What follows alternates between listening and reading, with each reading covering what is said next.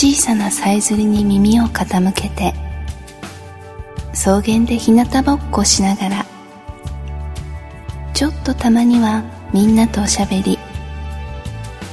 心に留めてくれた人に今日もそっと寄り添いたい。存在は確かなのに邪魔にならない。マギーの「今日そっと」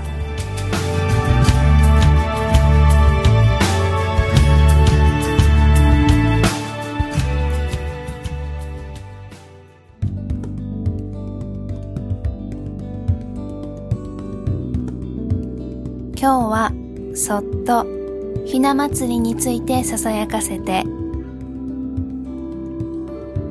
ひな祭りのルーツは中国渡来の上司の節句です。中国では3月3日に水辺で身を清め汚れを払う習慣がありました。これが日本に渡り3月3日には汚れ払いの儀式が行われるようになりました。奈良時代には紙でできた人型が登場し平安時代には人形に役を移して川に流す流しびなも誕生しました。その昔医療や衛生状態の未発達により成人する前に命を落としてしまう子供たちが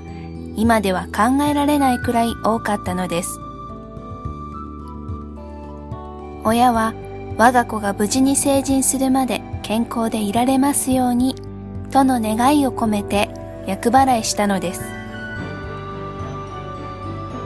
ひな人形のひなは平安時代の貴族の女の子たちの間で流行ったひいな遊びから来ています。ひいな遊びとは紙で作った人形を同じく紙で作った御殿の中で遊ばせるものです。これは宮中の暮らしを真似した遊びですので宮中にて夫婦の関係がいかに大切にされていたのかが伺い知れます。ひなには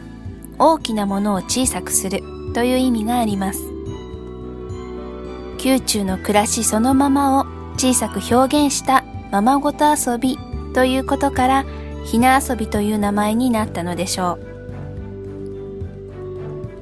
こうして厄払いとひな遊び上司の節句が合体してできたのがひな人形です。宮中の結婚式を模した形になったのは天皇皇后のような幸せな結婚ができますようにという願いが込められているからですひな人形が庶民に浸透してからも宮中の結婚を模した形は変わりませんでした。そこにはおひな様のように玉の腰に乗ってほしいという親心が隠されているのかもしれません。ひな人形の三人感情よくご覧になったことがありますか？中央には眉を剃った既婚婦人がいて口の中が黒く塗られているのはお歯黒をしているためです。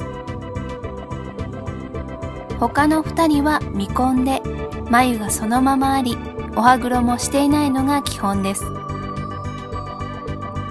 三人患女の形式も両端が立って中央が座る形やその反対の形。または三人とも立っているものもあります。そもそも三人と限らず五人。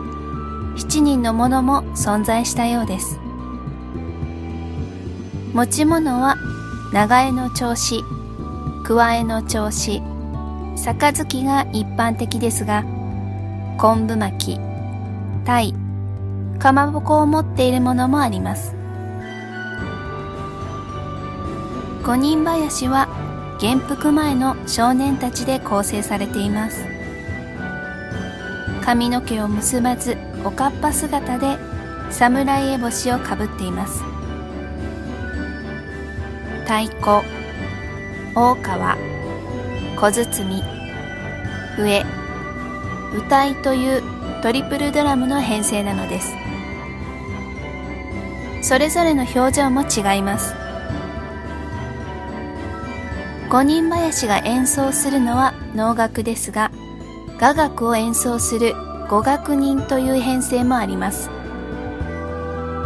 この場合、持つ楽器は横笛、縦笛、火炎太鼓、小、カッコになります。さらに、琵琶と琴を加えて、七学人も存在します。